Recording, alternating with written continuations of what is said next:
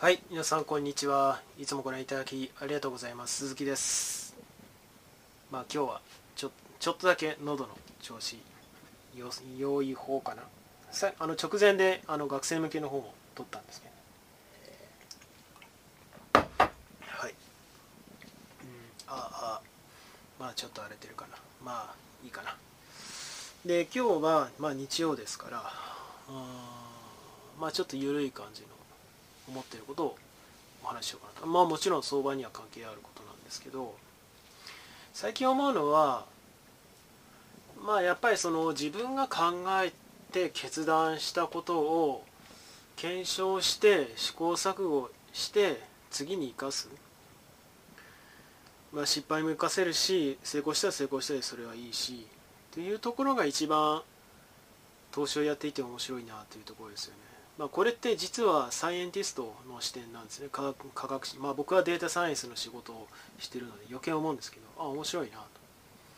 そのものづくりとかではないんですけど、まあ、自分の判断が何で妥当だったのと言えそうなのかなと。あるいはあなぜ失敗したのかなと。こういう検証ができる。っていうところがすごく面白いなと。でそれがちゃんと成熟していけばいくほどまああの負けない。大きく勝つか小さく小さく勝つかっていうのはまあ時の運ですけど、まあ、だんだん勝率を上げるっていうことにつながるところがすごく楽しいなというように思ってますね。で、えー、自己紹介に関しては概要欄貼っておりますのでどうぞそちらをご参照ください。で私事なんですけどもお投資を通じて知ったあ素晴らしい企業、まあ、フィンテックなんですけどの東京 branch があることを知りましてあこれは受けない手はないなと。あどうせ日本にはねえんだろうなというふうに思ってたらところがどっこい。ちゃんと LinkedIn を見たらですね。ありましたね。というわけでまあ requirement を満たしているものと満たしてないものってまあいろいろあるんですけども、まあ、ちょっと何としてもどこかしら食い込みたいなというふうに思ってるところなんですよね。まあ何かしら進展があったらご報告したいと思います。まあなかなか壁は厚いと思いますけど。でまあ話戻って まああのー、金曜にね SLR のまあ、要するに預金準備率の引き下げの更新ありませんよと3月末で終わりですよというアナウンスメントが あったわけです。まあ僕は予想僕は見立て通りだったんですけどまあしねえだろうな。でまあどうやらヘッジファンドはしないだろうなっていう方に張ったそそのポジションを取ってたあ機関投資家もそれなりにいた。でも基本的にはまあ更新するだろうって見立てだったらしいんですけどということは機関投資家のマジョリティは負けてるっていうことになりますよね。少なくとも金曜の時点では。で金曜は僕寝ちゃったのであもったいなかったなと思ったんですけど一時的に利回り上昇したみたいですね。でその後戻してきたっていう。まあ上昇した時に1回 利確できたんですけどね、うん、まあ体が資本ですからしょうがないそれは。で体調いい時はねあの起きてますけどねでただこれってあのまあもちろんそのいや更新しなかった時のことも考えるとやっぱり、えー、銀行側ねあの商業銀行はバランスシート減らした方がいいんじゃないかと考えてすでに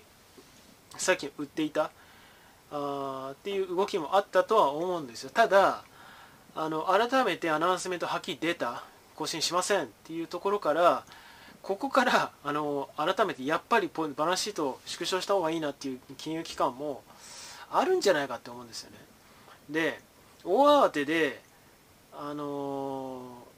やっぱりそういうコンサーバティブな商業銀行って当日にじゃあアナウンスメントが出ましたすぐ売りますみたいな動きをする金融機関ってそんなないと思うんですよ。ヘッジファンドは別ですよ。ヘッジファンドっていうのはもうデイトレとかその投機に近いことを上等手段としてますから、まあ、それは別なんですけど普通の商業銀行の場合はしないと思うんですよ。ということは、まあ、僕はこれも金曜の時点で見立てた後上でポジションを残しておいたんですけどまだ債券の売りって続くんじゃないかなって思うんですよ。まだっていうかしばらくは。だその今回アナウンスメントがありました。改めてそのまあねその仕事の仕方としては腰が重いというかいやちょっととろくさいなっていう銀行もあたくさんあると思うんですよ。あの銀行ってそういうところですか？商業銀行って。あのでそれを受けてあの売るっていう判断を、週明けに月曜来つまり明日からして利回りが上昇するっていう局面がまた来るんじゃないかなというようには思うんですよね。まあ、もちろんその持続的に僕は1.9ぐらいまで全然いくかなと思ってるんですよね。で2.0であのもう10年債の利回りの時系列時系列をあの把握してらっしゃる方多いと思いますけど2018年の9月ぐらい、まあ、僕何回も言ってますけどこれ3%ぐらいあったわけですよでそでそれよりもっと上の水準の時期なんかもいくらでもありますから 4%5% なんて。もうこれがぐんぐん上がっていくって未来はあるもうほぼ確定してるわけなんですけどただ直近でぐんぐん上がるさらに速度を上げてっていうのも金曜に判断を下した。でじゃあ週明け明日あるいは今週末に至って。でまあ月末までにそのなんだポジションを手じまう。っていうのはあったりするわけじゃないですか。月末であのなんていうのかな。月次報告するために。まあ商業銀行でそんな激しい売買しないと思いますけど、まあ、月末締めっていうことであれば話別だと思うんですよ。ということを考えると僕全然あるかなというふうに思ってポジション残しておいたんですよね。で当然ながらまあその利回りに対して利回り上昇に対して株価がの反応も多少鈍くなった。要するにいい意味で鈍くなった。そんなに下げるっていうことがなくなったっていう話はまあ分かりますけどでもやっぱりその傾向は変わらないと思いますよね。これ1.75、1.8、1.9、1.95とかっていう節目を迎えた時にやっぱりグンとくるっていうのは今までもありましたしこれからもそれなりにあると思うんですよ。ということを、まあ、改めて頭の中で今日は復習しながら思ってましたね。まあもちろん受給関係とか何かしらリスクイベントがあるかどうかっていうことでも変わっちゃうと思いますけど所詮でもまあ意思決定の流れからしてあれその速度からして何でもかんでも速いっていう組織ばかりじゃないですからね。こういうその金融に限らず。全然あるかなというふうには僕は思ってるんですけどね。でまあちなみになんか金曜の時点でうん、随分金融関連が売られたみたいですけどどうやらそのビザが独占禁止法違反に触れたとかそういう話をあのこれ安さん情報ですけど。おっしゃってましたけどあそういうことかと。まあそれでビザが思いっきり足引っ張って大きく売られた。だからあの今回の SLR の中断っていうのはあんま関係ないの、まあ、関係ないってことはないでしょうけどそれだけであその結構下げいえー、1%ぐらい下げたのかな XLF が。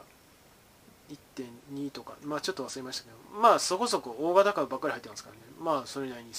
ちょっとさ売られたのかなっていう印象はありますけど多分その要素があるので実質そんなに動いてないと思うんですよね。で当然ながら利回りが上昇するっていうことは基本的にはあのバランスシートが同じであればあのか貸し出す方ですから金融機関っていうのは。それ収益が上がりますよね。まあそういう面もあったりするので、まあ、月曜逆に金金融株は反発するんじゃないかなというようにはまあ別に月曜って断言しませんけど来週はそれに反発するのにまた普通に上昇トレンドに乗っていくのかなというように思ってますね。でもちろんあのスクエアとかストライプがおそらく既存の商業銀行はおろか投資銀行なんかもまあまあそうだな。10年後ぐらいには軒並み駆逐していくのかなっていうのは絵は描けるんですけどただ当面のところでそれが起きるかっていうとまあそれはないわけですよね。ないわけでいくら期待を織り込むって言っても限りがありますからまあ当然ながら下落局面も大きく特にスクエアなんか結構不安定ですよね。なんか上げたと思ったら下下がったみたいななんでこんな不安定なんだろうと思ったりしますけどもともと割高感はあるっちゃありますから、まあ、その辺もあるのかなというように思いつつ、まだその持っている資産規模とか実態のところ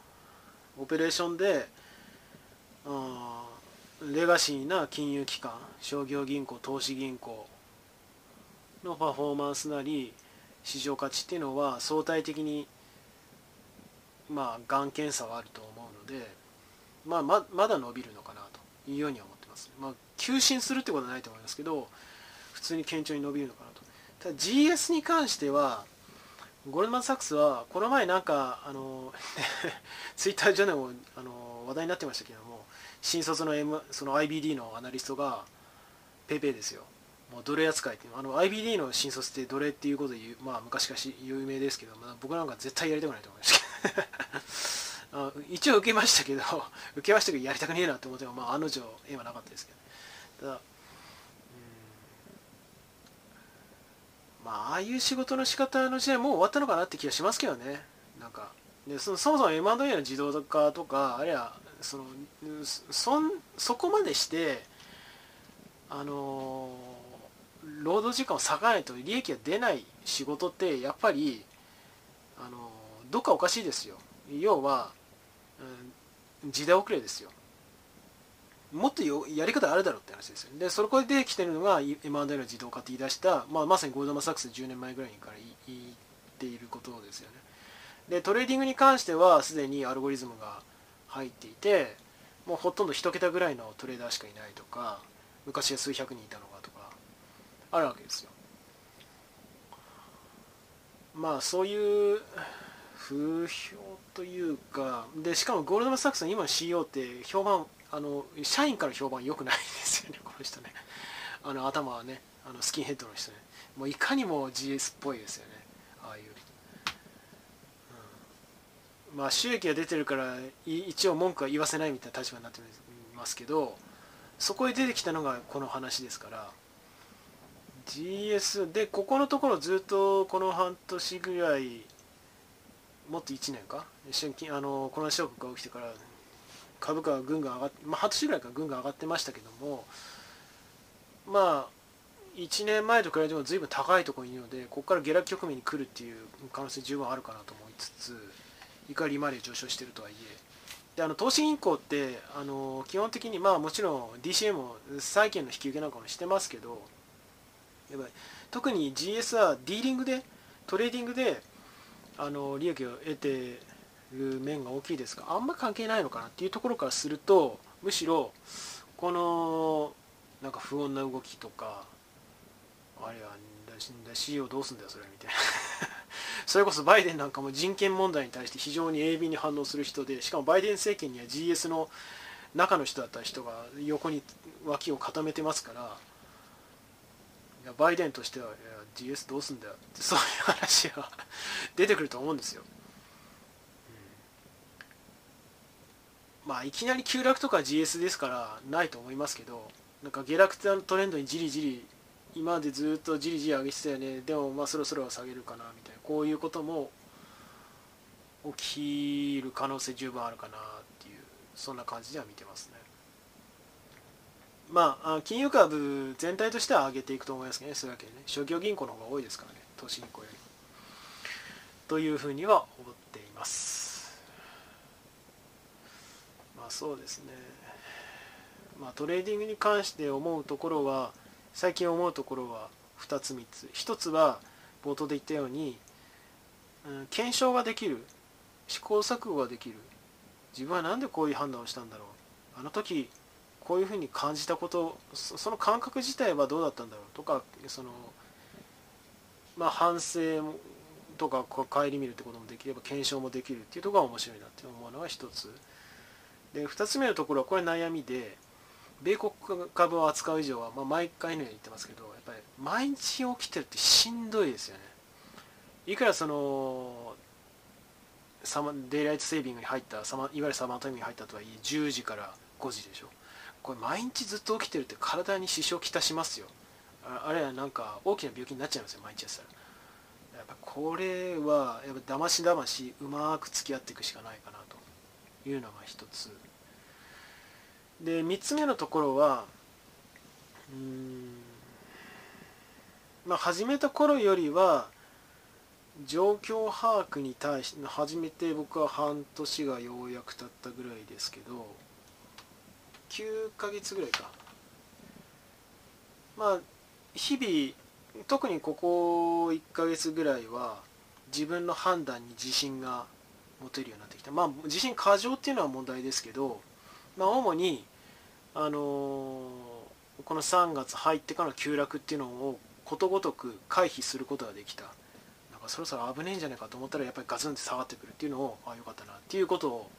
う3回ぐらい繰り返していて。あのすっごい増えてるわけじゃないんですけどほぼ減ってないっていう状況を僕は維持できてるんですよね。だからそこが自信になってるかなと。よく言うじゃないですか。まあ冒頭でも言いましたけども、まあ、株のその利益が跳ねるかどうかっていうのは運次第だけどもやっぱり何ていうのかな成長したかどうかっていかに損失を抑えられるかどうかっていう話をよくされるわけじゃないですか、まあ、日々僕もそのポジションあこれはあかんなと思ったら損切りしてその手数料で 手数料で損して、うん、まあちょちょっとずつ減っちゃってるんだなっていうのはありますけどそれって実質の,、まあ、その実質の損ではないっていうふうに割り切りすぎちゃうとそれがバカにならないのでよろしくないんですけどでも体感的には損はしてない、まあ、実際ほぼ微小な損で終わってるのでまあだいぶいい状況になれてるかなというふうに思ってるのが、まあ、3つ目と、まあ、こんなことを最近は特に個人的に思ってるわけなんですけどね、まあ、慣れてらっしゃる方どうなんでしょうね。じゃあ僕長期っていうのはきあの前回の映像でも言いましたけどあんまりしあんまりとか全然信用してないですね。持ちっぱなしであのあと寝とけみたいなあの気絶気絶しとけとかね。いやそんな無責任になってそれ要するに判断してないだけだろっていう話ですよね。下落局面では売ればいいしあのそれ握りしめてる意味がわからないですよ。普通に考えてそうですよね。なんでスパイダーをこの3月のずっと下げてる時に握りしめてなきゃいけないの。バカなんじゃないかって思いますよねそれね。で僕はそれは一切しなかったし。適切な判断をするやっぱり年って判断が全てじゃないですか。分別ですよね。でこれって他の仕事だとなんか実動しないととか進捗を上げないととかいうことになるわけじゃないですか。なんか営業だったら何人その何何件取ってきたとかね制約したとかあるいはエンジニアだったら実装ここまで終わりましたとか自分で何かしらもうとにかく積み上げ何ていうのかな実動で実際手を動かしたりとかあのからその相手に働きかけたりとかもうガチャガチャやらないとやった上であの結果を出さないとなんか評価されないみたいなのがありますけど投資の場合はもう判断が全てってことですよね。自分実動のところは本当に極端な外形的なところを言うとクリックするだけですけどそのクリックするまでの至るところの資料分別とか熟慮っていうのがもろに結果に出るわけですよね。で僕はもともと本を読んだりとか考えることは好きなんだけどもあのものづくりで作り込んだりとか